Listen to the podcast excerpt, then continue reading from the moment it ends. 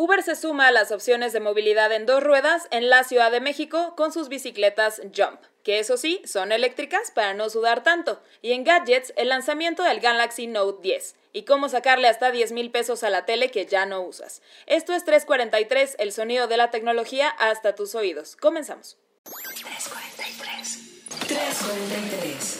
El sonido de la tecnología en tus oídos.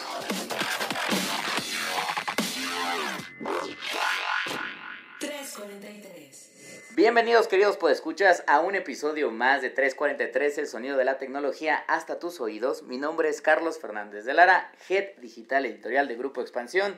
Y como siempre, como cada semana, bueno, no cada semana, pero porque la última semana no hubo, pero como siempre me acompaña aquí en nuestra cabina de grabación Gabriela Chávez, editora de tecnología de Grupo Expansión. Y no volvimos a fallar. Disculpen, pero teníamos algo muy bueno eh, busteando en el podcast, la Exactamente, teníamos la entrevista que Gaby se armó con Steve Wozniak, que creo que nos quedó bastante rica. Te rifaste la edición, ¿eh? Exactamente, y bueno, Gaby se rifa la entrevista, yo le talaché la edición y pues le quisimos dar un poco más de vida, además de que la semana pasada no pudimos grabar porque yo andaba afuera, ya les contaremos en qué, y bueno, pues la verdad es que se complicó bastante, pero no nos desaparecimos, ya estamos aquí de regreso, y como siempre les pasamos el anuncio parroquial en donde nos pueden estar escribiendo, dejando comentarios, dudas y sugerencias con el hashtag 343podcast en las redes de expansión, que estamos en Twitter como arroba MX, en Facebook como expansión. Y bueno, también estamos también ahí en Instagram como Expansión MX, pero también nuestras redes personales, Gaby. Exactamente. En Twitter ahí me pueden encontrar como arroba gchaviles y en Instagram arroba con bechica. No se les olvide, con el hashtag 343podcast. Ahí leo cualquier cosa que me manden. Perfecto, ya me pueden encontrar como arroba charlie ya en Twitter y chachacharlie en Instagram, donde, insisto, no es tanto tecnología, pero ahí subo unas fotazas de veras. Eh, clases de edición en influencer. de En influencer mode en, inventada, como dicen hoy en día, en modo inventada, como dicen. Pero bueno, Gaby, la verdad es que mucha información esta semana. Cañón. Y arrancamos con una noticia que ya sabíamos desde antes, pero no les podemos contar. Exacto. Pero ya por fin les podemos decir de qué va. Seguramente ya tal vez la leyeron, pero aquí les vamos a contar evidentemente un poquito más a fondo de qué trata. Exacto, seguro ya hasta algunos de ustedes puede escuchar, incluso las probaron que, o sea, que me, me, daría muchísimo gusto que nos compartieran qué les parecieron y demás. Pero bueno, estamos hablando de la llegada de las bicis eléctricas de Uber a la Ciudad de México.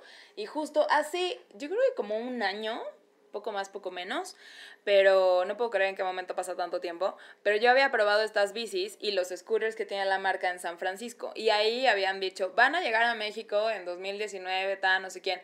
Y bueno, justo esta semana ya están disponibles en la Ciudad de México. Tardó bastante tiempo porque yo me acuerdo que cuando tú fuiste a ese viaje de San Francisco, Uber apenas estaba adquiriendo Jump.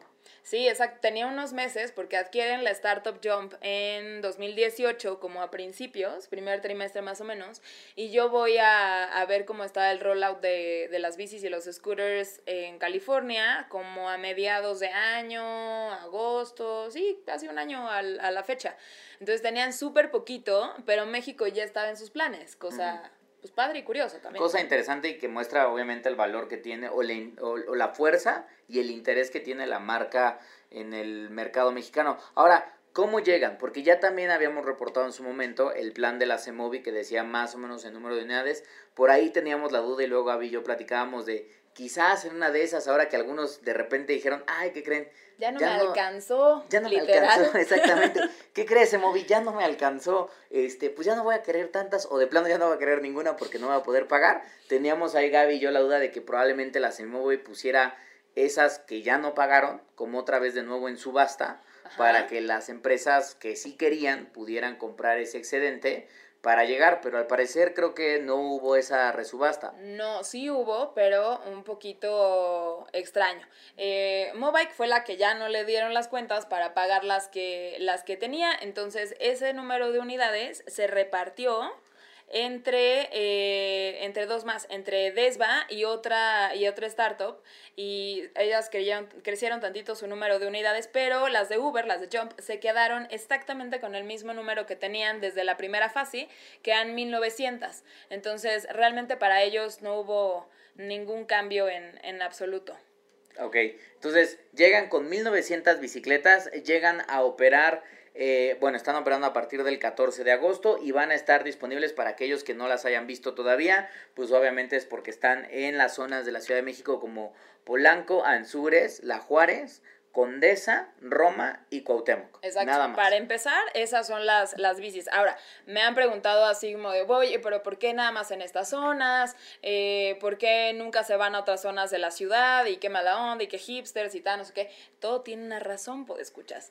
Eh, la CEMOVIL limitó el polígono de operación para todas este tipo de startups. Eh, bueno, startups, ajá, ajá. Uber no es una startup. Bueno, para este tipo de compañías de movilidad, eh, a 15 kilómetros. Entonces, por eso este polígono está tan limitado a estas, a estas zonas, a estas colonias, y la idea es que con el tiempo se vayan abriendo y se vayan eh, poniendo unidades en otras zonas. Pero para empezar, este es como el, el- el corralito designado para empezar a probar un nuevo servicio. Que además es el corral en donde el usuario puede estar conduciendo estas bicicletas. O sea, no es como que yo la agarré en Polanco y déjame, voy hasta Cuapa en la bicicleta de... No, ahí, ahí estás equivocado, porque justo en la, en la conferencia de, de Jump que estuvimos por ahí en, en estos días en la presentación, Ajá. preguntaban justo eso, ¿qué pasa si yo estoy, no sé, en la Roma o en la Condesa y quiero ir a Cuapa Ajá. con la bici?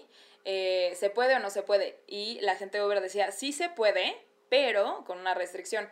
El punto es que acabes tu viaje en la zona del polígono.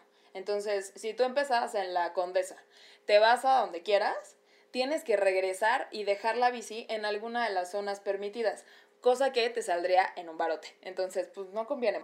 Claro, porque al final del día es, y es que es justamente entonces, ahora ya entiendo, porque yo, a mí me tocó probar, yo no he probado las de Ciudad de México, pero me tocó probarlas también en un viaje que hicimos con Uber, y lo que hacía interesante la aplicación es que cuando salías de ese polígono, en este caso era Washington, la aplicación te mandaba una alerta y te decía, estás dejando la zona permitida para manejar la bicicleta. Sí. Entonces tú puedes continuar manejándola, pero la restricción entonces tienes que regresar de nuevo a esa zona en donde obviamente tú te puedes ir si quieres a la lagunilla en la bicicleta de John, No, claro, te va a salir en una lana, este vas, descansas, tomas fotos, tomas un café, la sigues rentando, todo ese tiempo te va contabilizando Ajá. y lo que sí es que la tienes que dejar en una de las zonas antes mencionadas, que es el polígono de actualmente de operación. Y ahí en ese automáticamente ahí corta el servicio y te generan el cargo.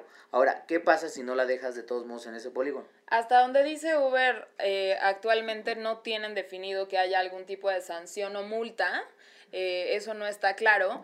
Pero, eh, vaya, y no está claro porque no quieren empezar como poniendo restricciones y frenos a las cosas, quieren crear comunidad antes de poner eh, contracargos y demás, pero este, la, la idea es que no, que no ocurra, ¿no? Y, y vaya, como decía, no tiene mucha lógica que te quieras ir del otro lado de la ciudad en la bici porque sí te va a costar un poco caro.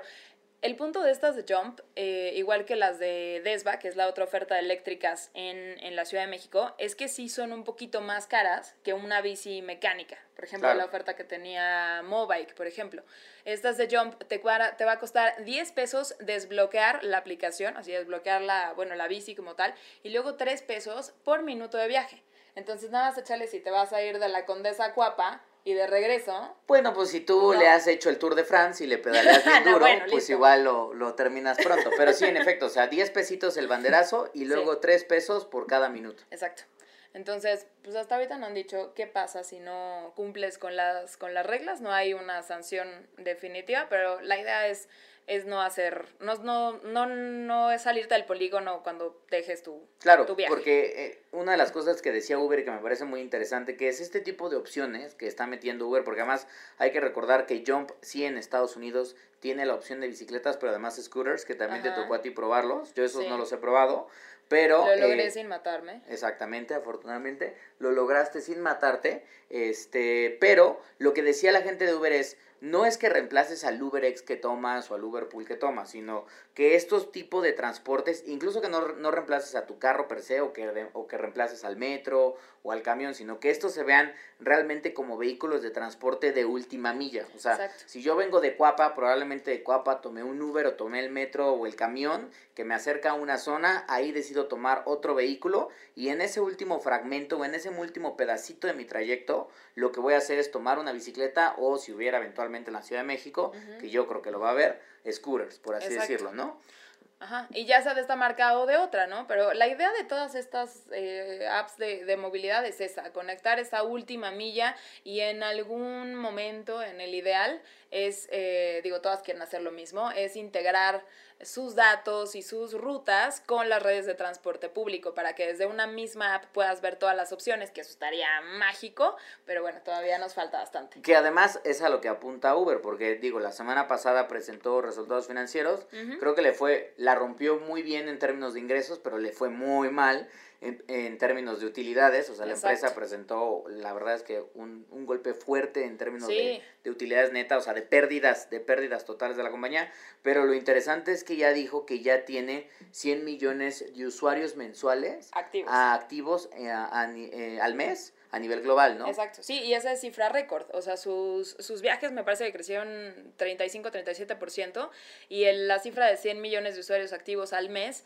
sí es una cantidad bastante fuerte, sí es un hito que decía la compañía, bueno, ya alcanzamos este gran objetivo, pero ahora hay que hacerlo sin perder muchos millones de dólares. Claro, pero lo que sí veo es que lo que quiere Uber, y creo que es la empresa que eh, si es que aguanta el cambio y los mercados y lo que sea. Lo que sí me queda claro es que creo que Uber es la empresa mejor parada para cerrar por completo el ciclo. Eso puede también ser peligroso porque puede generar un monopolio. Pero Uber dentro de la misma aplicación, y eso creo que es una de las ventajas que tienen las aplicaciones de Jump, perdón, las bicicletas de Jump ahora que las probes, el usuario ya está muy acostumbrado a la aplicación de Uber. dentro del mismo Uber puedes activar y decir, cambio de Uber a de UberX o de Uber Black a de Uber Pool, cambio automáticamente a la bicicleta y dentro de la misma app, con el mismo ecosistema, veo qué bicicleta quiero, la tomo, bueno, la reservo porque la reservas primero, la tomo y hago el, el, el, transcurso y dentro de la misma app recibo toda mi facturación. Entonces lo que está haciendo Uber prácticamente es cierro por completo el loop y trato de mantener, ahora sí, cerrados a los usuarios en este ecosistema. Ese es el gran truco de todo. Hace poco, eh, justo hablando con un analista, me le ponía el concepto el concepto que debe ser a esto de, de no salirte de la misma pantalla o del mismo ecosistema de, de, una aplicación para agarrar otra opción o para comprar o para tal. Se llama, en términos técnicos, comercio emocional. Y es que neta, si te sales de la pantalla si, o si la app cambia como de interfaz cuando vas a hacer otro tipo de acción, reservar otro vehículo o comprar o, o lo que sea, tu cerebro como que se desconecta, entonces ya no eres tan leal a la aplicación. Claro. Tal cual. Y tan propenso a gastar más dentro de esa aplicación. Si Uber logra mantenerte dentro del mismo ecosistema para pagar, para cambiar a la bici o el ex o el pool o el monopatín o lo que quieras, o incluso a la comida, está increíble. Que además, ahora que lo dices, este comercio electrónico de emoción, pues la verdad es que no es sorpresa, es lo mismo que quiere hacer Facebook con toda su familia de aplicaciones. lo que Facebook quiere es no te salgas a Google, no te salgas a YouTube, no te salgas a ningún universo digital que no sea el mío, aquí vas a tener todo, vas a tener entretenimiento, fotografías, videos, interacción, comunicación, todo, incluso ahora comercio electrónico o vía Libra probablemente. O vía PayPal. Esa, o vía PayPal dentro de la aplicación y vas a poder hacer todo tu universo digital en Facebook. No te salgas a ningún otro lado porque yo quiero todos esos dolarucos solamente para mí y que no es algo que solo Facebook está intentando. Yo creo que todas las plataformas, Google es lo mismo, quieren que mientras menos tiempo pases en otras, mejor para ellos y mientras más abarquen, igual mejor porque entonces pueden ofrecerle más a los usuarios sin que salgan de esa misma experiencia. Como cuando entras a una tienda, ¿no? De ya estoy aquí, deja gasto pues ya me compré unos zapatos, pues ya me voy a comprar también el pantalón, el cinturón, la camisa. Pero volteas y están las cosas de baño y la pijama y, y las cosas para la casa. Entonces acabas de gastar y es todo ahí. Es 2033 y sigues pagando a, mensualidades chiquitas. Ya te robaron el teléfono, pero lo sigues pagando. Oye, y ya nada más para pasar al otro tema, ¿de seguridad hablaron algo? O sea, ¿cómo garantizar? Porque ya sabemos que en México, oh por Dios, México también luego llega a ser propenso a este tema de que pues alguien vio la bicicleta, le gustó mucho y dijo, pues esta me la llevo a mi casa. Pues fíjate que en términos de seguridad, eh, digo, ha habido empresas como Green, por ejemplo, que dijo, mira, ya pagamos la contraprestación para operar. Es la contraprestación más cara pues escuchas, iban a pagar 14 mil pesos por unidad de monopatín, ya habían pagado y todo, y con todo y todo el robo estaba tan cañón que dijeron, no, pues ya nos vamos a salir de, de México, ya no vamos a seguir operando con esto. Y teniendo todo ese contexto, se me hizo raro, la verdad, que Uber dijera, con el GPS de la aplicación y con el hecho de que sean eléctricas y la batería les saldría como muy caro y poco útil robársela, Ajá. eh, estamos dando por descontado que va a suceder, pero no, no vemos más allá. O sea. Uber lo que le puso, y creo que sí es un poco cierto, dado que las bicicletas no las puedes manejar de ninguna manera hasta que las desbloquees. Exacto. Porque dentro del mismo motor tienen un candado, que lo cual impide a que empiecen a funcionar. De hecho, de esa manera es por eso tienes estos cinco minutos de que la ves en el mapa, no tienes que estar físicamente al lado de la bicicleta, sino que la ves en el mapa, la puedes reservar y eso sí, tienes cinco minutos creo para llegar a la bicicleta. Sí, y ya desbloquearla y entonces sí cuando hace el pairing con el, el QR code ya, ya la puedes ocupar. Exactamente. Y si la batería, que no están nada ligeritas tampoco, eh, eh, no está cargada, pues la bici te va a costar muchísimo moverla y no es como tan útil robarte una bici de estas que sí está pesada y poco, pues poco manejable si no, si no funciona como con todas las de la ley, ¿no? Claro, pues ahí está, queridos, pues escuchas de 343. Déjenos en los comentarios, como bien decía Gaby, si ya las usaron, qué piensan de este servicio, qué piensan de que la posibilidad de el servicio de movilidad en dos ruedas se está expandiendo un poco en Ciudad de México, les gusta, les disgusta, los hace felices, no los hace felices. Por favor, no vayan a intentar robarse una, ni por experimento. Sabemos que los escuchas de 343 son personas de muy alta calidad que nunca recurrirían a esos caminos. Este, y bueno, pues déjenos ahí en los comentarios qué piensan de la llegada de Jump, ahora sí, a la Ciudad de México. Y pues más temas, ¿no? Más temas. Exacto, más temas y en esto tú vas a ser el rey de la reseña, porque en el siguiente tema, pues escuchas, ¿se acuerdan cuando empezamos este programa? Carlos estaba diciendo que la semana pasada no pudimos grabar porque uno de nosotros estaba afuera. Así Pues el señor estaba en la Gran Manzana probando el nuevo lanzamiento de Samsung. ¿Cómo te fue con el Galaxy Note? Pues lanzaron el Galaxy No o los Galaxy Note 10. Este, la verdad es que yo creo que digo, las marcas se han hecho muy muy famosas y me di cuenta ahora en el lanzamiento en convertir este tipo de presentaciones de celulares premium como si fueran pues pequeños conciertos Ajá. en donde juntan a los medios de comunicación, fanáticos de la marca, influencers y todo, en una cosa muy de parafernalia. Samsung lo hizo en esta ocasión en lo que era el Barclays Center, allá en, en Brooklyn, Nueva York. que no debe salir barato rentarlo, me imagino. No. Este, pues lo rentaron completito, eh, lo llenaron, evidentemente, yo creo que había pues, fácil cerca de unas 5 mil personas, si Wow. no me equivoco. Y pues nada, Samsung presenta la nueva versión del teléfono que va a estar llegando a México en la última semana de agosto. Todavía no tenemos bien bien la fecha porque están viendo cuántas unidades pueden llegar y todo eso. Lo que sí nos dijo Samsung son los precios de arranque porque están presentando dos modelos. El Note 10 Ujú. este, que tiene el mismo tamaño, tiene una pantalla de 6.3 pulgadas, Infinity Display, pero ahora tiene una cosa que es como el Galaxy S10 que, que, que te tocó reseñar a ti, que tiene el Punch Hole Display, que es Sí, sí, como sí, la camarita, la mera, mera Como esquina. súper en la esquinita que no te estorba nada. Y es como, exactamente, es como el, lo que es ese tipo, le llaman punch hole porque es tal cual, el cristal es labrado y ahí insertan la cámara y tal cual no quita casi nada de espacio de pantalla. En el S10 es una doble cámara. En el Note 10 yo no sé por qué, pero se quedó como single cámara, o sea, solo es una cámara de selfie. Está raro, no ¿no? son dos.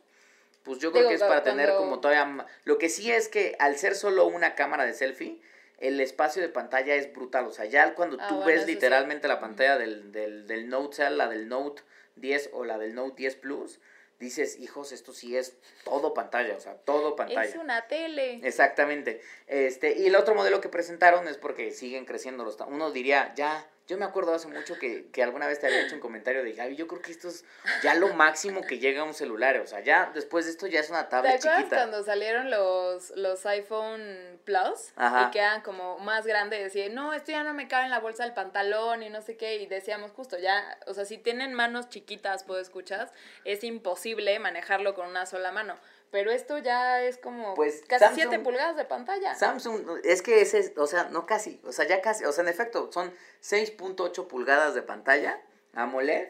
Este, lo interesante es que creo que Samsung, dado que está empezando a utilizar todavía más los marcos del teléfono, no se siente tan brutalmente grande comparándolo con otros equipos que existen hoy en el mercado. O sea, tú ves el Note 10 Plus y piensas 6.8 pulgadas, dices, pues es mi iPad mini casi. Ajá, Pero tú lo ves y lo sigues viendo como, o sea, no, no mucho más bruto, no, no es brutalmente más grande que el iPhone 10S Max o que probablemente el, el P30 Pro, o sea, sigue estando como dentro de ese tamaño Y de... como que siento que el cerebro todavía los, no sé por qué, pero los ve como teléfonos. Ajá. O sea, no, no lo ves y dices, ay, esto igual y es una tablet. No, o sea, no hay confusión. Lo ves como un teléfono. Claro, totalmente. Entonces, y tiene, sigue, sigue teniendo este form factor como muy de teléfono, es muy ligero, la verdad es que el equipo es bastante bien ligero. Samsung, la verdad es que ya ahí ya tiene una calificación, yo diría, de 10 en el armado, en los materiales. Es un teléfono de cristal por ambos lados, muy elegante, muy bonito, como es la familia Note ya de las últimas generaciones. Va a arrancar en 22 mil varos, es un equipo carito. Baratito, no, hombre. Y ese es el Note 10. cambio. El Note 10 Plus se me va a ir hasta los 27.999 pesos. Tras. El modelo de entrada, que es de 256 gigas, porque va a haber creo que uno de un tera, que Ajá. pues va a estar un poco más caro. Eh, y yo lo que te diría es, la verdad es que no, o sea, porque varias personas me han dicho, ¿cómo viste el teléfono? Y, y generalmente lo que yo les digo es, bien, no hay algo que diga, creo Pues que es hoy... ya esa gama de teléfonos no hay falla, ¿no? No, y creo que hoy en, el, en la industria de, de, de smartphones, no sé qué pensarás tú, pero yo digo, creo que salvo los foldables que terminaron, bueno, al menos Todavía es un misterio y son tal un vez misterio una y sus primeros intentos terminaron como en un fail muy grande. La industria de teléfonos inteligentes pues ya es como más de lo mismo, o sea, Sí, sí mejor cámara, sí tal vez una mejor pantalla, sí obviamente mejores interiores, más rápido el procesador, o sea, ese tipo de cosas, pero ya no hay una, un, un uso ni una funcionalidad que no sean gimmicks, porque Ujú. claro que de repente agregan gimmicks o cositas de, y es que a este la camarita le sale, y a este la camarita le da vuelta y, meh, bien, Exacto, es pero me- nice es un, me- have, pero es un ni nice to have, es algo diferente, pero tampoco es que digas, ah, gracias porque siempre había querido que la camarita de mi teléfono saliera de la parte de arriba o diera siempre había vueltas. querido nueve cámaras en él, o sea, Exactamente, ¿no? Por supuesto que no. Este, entonces creo que es un muy buen teléfono. La verdad que tiene uno de los mejores specs, un rendimiento increíble. Samsung siempre tiene, para mi experiencia, algunas de las mejores o probablemente las mejores pantallas este, AMOLED del mercado. No por algo, este, el mismo Apple le compra ya sea a ellos o a LG compran los este, paneles. las los paneles. Eh, la cámara obviamente ha sido un poco mejorada, tiene como muy enfocado, lo que me parece muy interesante es, creo que es un buen teléfono, creo que Samsung está apostando a dos mercados muy claves en este caso. Uno es al, por fin al mercado como de creadores, pero de creadores de contenido en video, porque el Note 10 O sea, bloggers. Exactamente, bloggers. Porque el Note 10 tiene, es uno de los primeros teléfonos que obviamente mejoraron mucho el sistema de estabilización a la hora de grabar video en alta resolución. Y la otra es que por primera vez, y eso no existía muy bien en Android, la verdad es que había aplicaciones y no eran muy buenas, pero en iOS era muy bueno ese ecosistema. Tiene un editor de video completo, o sea, realmente dentro de la aplicación del, del Galaxy hay un editor de video full que te permite no solo crear transiciones sencillas, sino agregar efectos, cortar, cambiar tonalidades en los videos. O sea, realmente si eres youtuber o influencer o blogger, Ajá. este, eh, o productor incluso cinematográfico, Samsung quiere que estés utilizando tu teléfono. Hasta tienen un término, ¿no? Que no sé dónde se sacaron. Los, los slashes les dicen no, estos bueno, brothers. listo. Los slashes que según ellos son cuates, que sí son, son godines, pero en el site, además de ser godín, tú eres blogger, ¿no? Travel blogger o cooking blogger o, o eres, y el otro, y ahí va el otro segmento. Y el otro segmento es, eres streamer de videojuegos o eres un videojugador, pero realmente clavado con esto. Ajá. Porque lo que Samsung presentó es una alianza con Steam para que Steam es una aplicación donde puedes comprar muchísimos videojuegos en, para tu PC. Y lo que está presentando es que con el Galaxy S haces un link para que, que además dicen que es nuevo, pero realmente no es tan nuevo. Pero básicamente es, puedes hacer un link entre tu PC y tu Galaxy Note, de modo que los juegos que tienes en tu PC Ajá. los puedas jugar 100% desde tu Galaxy Note 10. Eso está buenísimo. parte y del habla proces- del exactamente. procesamiento. Parte de del cosa. procesamiento lo hace tu compu, pero otra parte del procesamiento lo hace, lo hace el teléfono. Entonces creo que por ese lado está interesante. Y ya creo que lo último que yo diría, pero de eso no presentaron realmente nada, es la familia Note 10 se distingue mucho por la plumita. Esta plumita que yo, por ejemplo, nunca uso porque la verdad es que tengo una letra espantosa y la verdad es que yo no puedo dibujar algo que no sean muñequitos de bolitas y palitos. Entonces no la uso tanto, pero Pero sirve también como para pasar las fotos, ¿no? ándale, exactamente, bueno, como para pasar las fotos y decir, déjame tomo nota y verte así como Ajá. muy, ah, y después decir, ¿qué dice aquí? ¿Qué demonios dice No, pues ya mejor la escribo con el teclado. Pero bueno, para la gente que sí la utiliza, lo que hizo Samsung por primera vez fue abrir el SDK de la pluma. Ok. Y hoy la pluma tiene seis, tiene como seis ejes de reconocimiento. Entonces, además de que está vinculada a tu Galaxy Note, hoy la pluma puede registrar, no sé, si la haces para arriba, para abajo, para un lado, o sea, si haces gestos. Y esos gestos con el SDK se pueden convertir en funciones dentro de una aplicación. De hecho, hoy con la pluma puedes controlar a distancia. Este, antes ya podías tomar fotos a distancia Ajá. con el, en el Note 9. Ahora vas a poder incluso si tienes la cámara activada, a distancia vas a poder cambiar entre el modo de disparo. O sea, de, ah, tome una foto, ¿sabes qué? Sin tener que acercarte al teléfono, solo haces como un swipe, como si estuvieras moviendo una varita mágica. O sea, registras los gestos. registras los gestos Ok. y mueves hacia izquierda o derecha y puedes cambiar entre foto y video. O sabes qué, o tómame un retrato. O ahora tómame, o sea, puedes estar controlando a distancia o haciendo presentaciones a distancia sin tener no solo clicking, sino también con, con gestos. Y la idea es que los desarrolladores aprovechen, aprovechen esa funcionalidad para crear nuevas funciones muy enfocadas al Galaxy Note 10. Y por último, Todo no, está interesante, aunque ahorita no se me ocurre qué más cosas, o sea, qué más gestos puedes manejar Pues no. de una aplicación con eso. Pues yo creo que más ¿No? allá del juego de Harry Potter, pues no Vamos le a veo la varita. Exactamente, no le vería ahora mucho, pero pues habrá que ver qué hacen los desarrolladores. Y por último, no dijeron nada realmente de qué era, pero salió Satya Nadella como un rockstar al Obvio. escenario de. Samsung, mi amigo, con el que tomo cafecito, mi querido Mamen Satya, my homie. Este, pues salió a avisar que Samsung firmó un acuerdo muy importante, así como el que ya hizo con ATT y con Telefónica en su momento, para que Samsung aproveche la tecnología de Machine Learning de Microsoft y probablemente apalancar el desarrollo de sus aplicaciones. ¿Qué significa? Todavía no lo sabemos, pero uno podría imaginarse cosas que pues Bixby quizás no es tan inteligente hoy, pero gracias al Machine Learning de Microsoft el día de mañana puede haber una conjunción entre un Bixby y un Cortana y tratar de poner Bixbitana. esa Bixbitana, mira ese Mira, nombre me ¿qué gusta. tal? Ese, Ya, lo voy a Chavis, registrar. regístralo ya porque puede ser Listo. que Ahí Samsung, está. ya sabes, ¿eh? 343. Este, A ver puede- si esta sí nos sale como oportunidad de Exactamente, porque varias se nos han ido. ¿eh? El caso es que podría poner al nivel de Google Assistant Claro. este, a competir al asistente de, de Samsung, entre otras cosas, ¿no? Habrá que ver qué pasa ahí, pero bueno, pues ya les estaremos contando ahora sí que a ver si la gente de Samsung nos presta el teléfono para que lo reseñe la gente de tecnología y les estaremos contando ahora sí qué nos pareció, si se justifican esos 22 mil o 27 mil pesitos. Yo quiero saber de verdad si se justifican 27 mil pesos por un teléfono que es como una tele. Pero Pues bueno. sí, pues, y hablando de la tía, ¿va? el último, el último temita que teníamos para este 343, Ajá.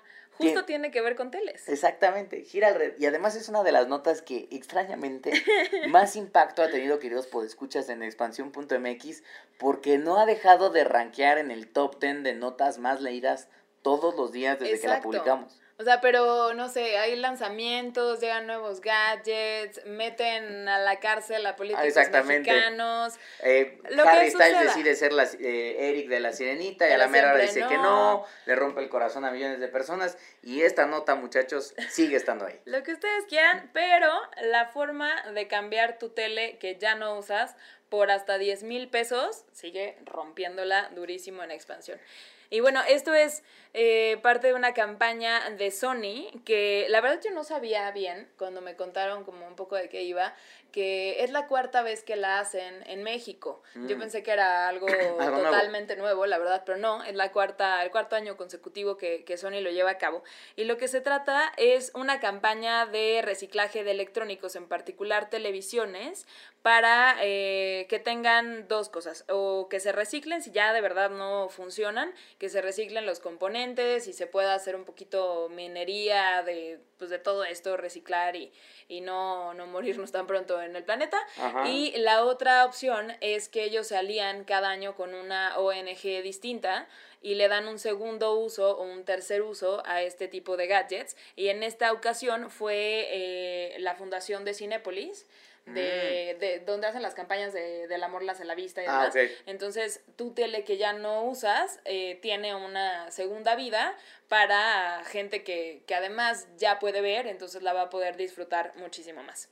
Que además lo que veía es, dependiendo del modelo que estés llevando, me imagino que si llevas un modelo de televisión de 1970, pues tal vez no te den 10 mil pesos. No, pues no. Pero te pueden dar hasta 10 mil pesos por el televisor que quizás ya no estás utilizando porque te compraste uno nuevo y evidentemente no vives en una casa con 10 cuartos, entonces no quieres que cada uno tenga una televisión, ya no sabes qué hacer, está ahí arrumbada, nadie te la está comprando. Pues como bien decía Gaby, creo que este tipo de campañas lo que hacen es ayudan a sacar, recordemos que los electrónicos, y ya habíamos hecho otra nota de es, la mayoría de los electrónicos, eh, tanto celulares como computadoras y también televisores, sobre todo aquellos que ya tienen pantallas nuevas, se pueden reciclar porque tienen metales como como cadmio, como níquel, como plata, como oro. El plástico se puede triturar cobre, y proba- cobre también. El, trasto, el, el plástico se puede triturar y se pueden generar nuevos productos a, a través de ese, de ese plástico.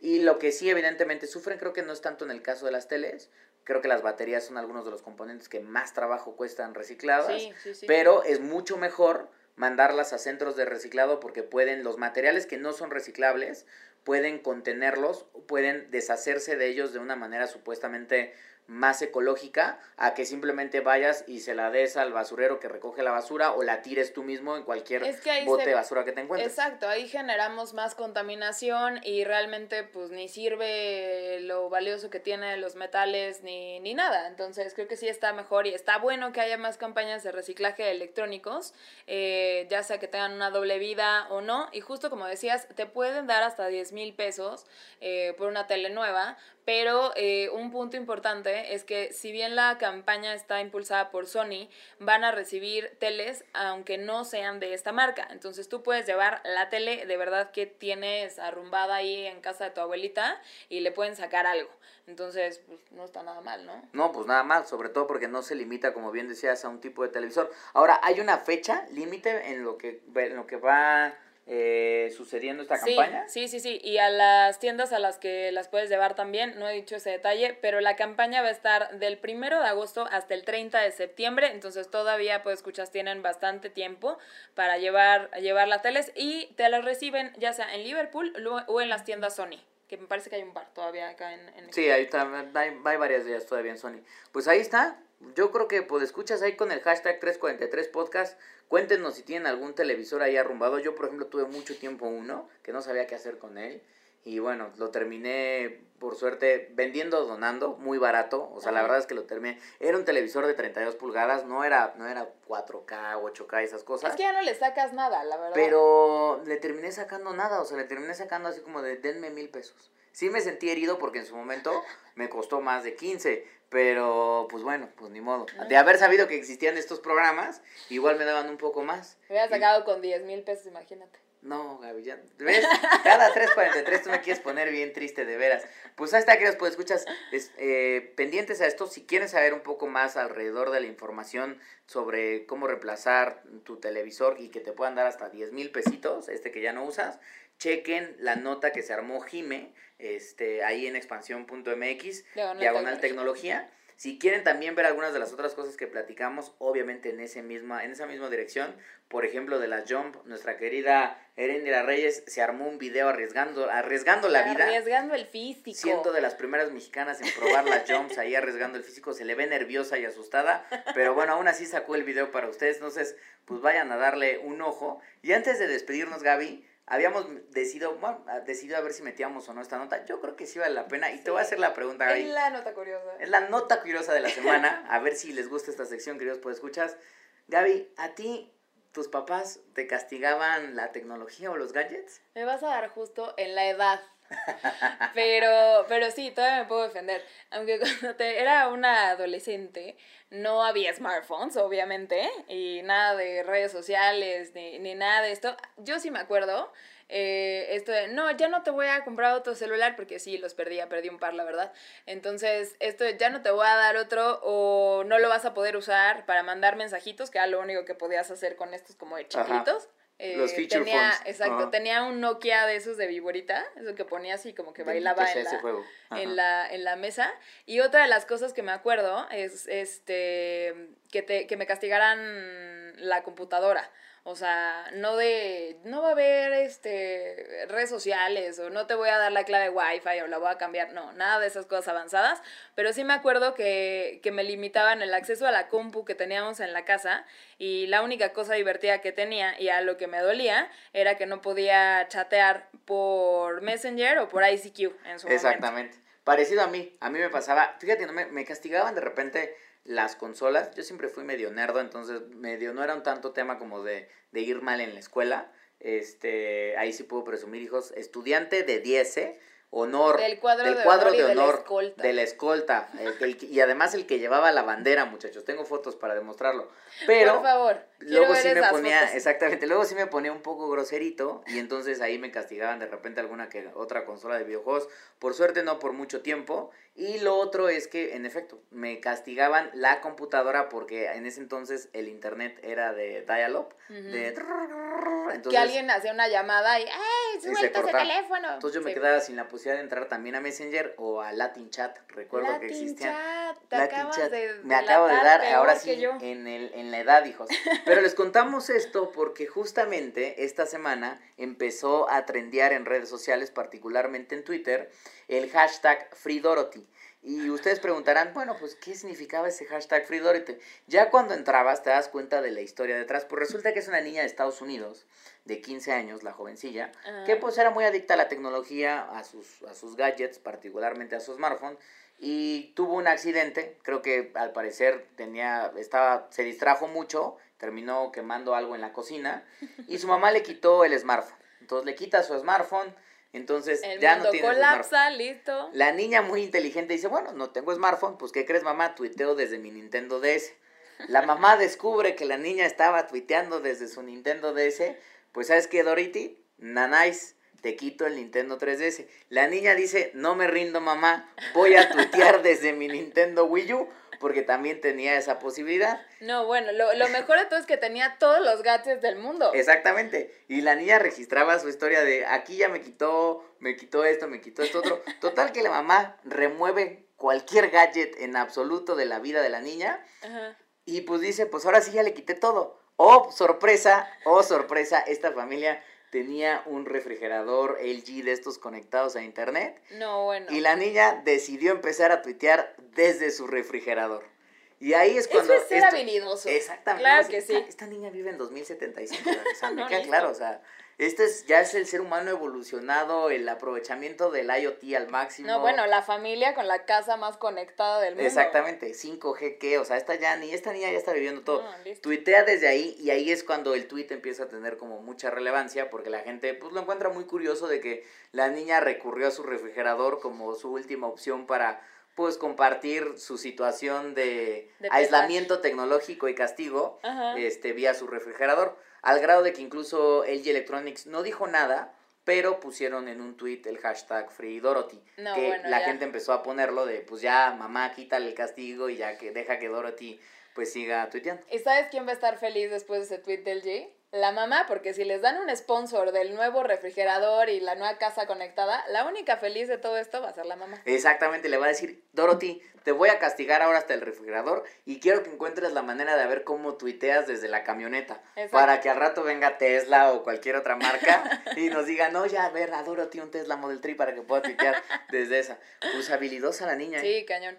Pues así va a ser yo creo que el escenario de los castigos y para los papás, pues escuchas de 343 que nos cuenten cómo se imaginan castigar la tecnología a sus hijos en 2075. o Será así. todavía seguirá esta técnica de ¿Quién y la sabe? clave del internet la tengo yo y la acabo de cambiar y o se portan bien y hacen la tarea o no se las doy, que con el 5G puede ser que ya no necesiten tanto el wifi los muchachos. Que ya no. Si estamos conectados por todos lados, ya eso no va a existir. Pues sí, y al rato vamos a poder tuitear desde hasta desde nuestros tenis si queremos. de lo que quieras. Pues ahí está, pues queridos pues escuchas, también compártanos a ver si así como a Gaby a mí nos pegó en la edad esto, les castigaban sus papás, sus gadgets, su tecnología y cómo lo hacían, déjenlo ahí con el hashtag 343 podcast y bueno, pues compartan también se vale. Y pues nos escuchamos la próxima semana, Gaby. La próxima semana, ahora sí, sin falta, van a ver, pues escuchas, aquí vamos a estar.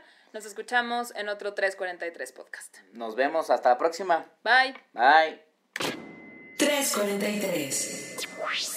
El sonido de la tecnología. En tus oídos.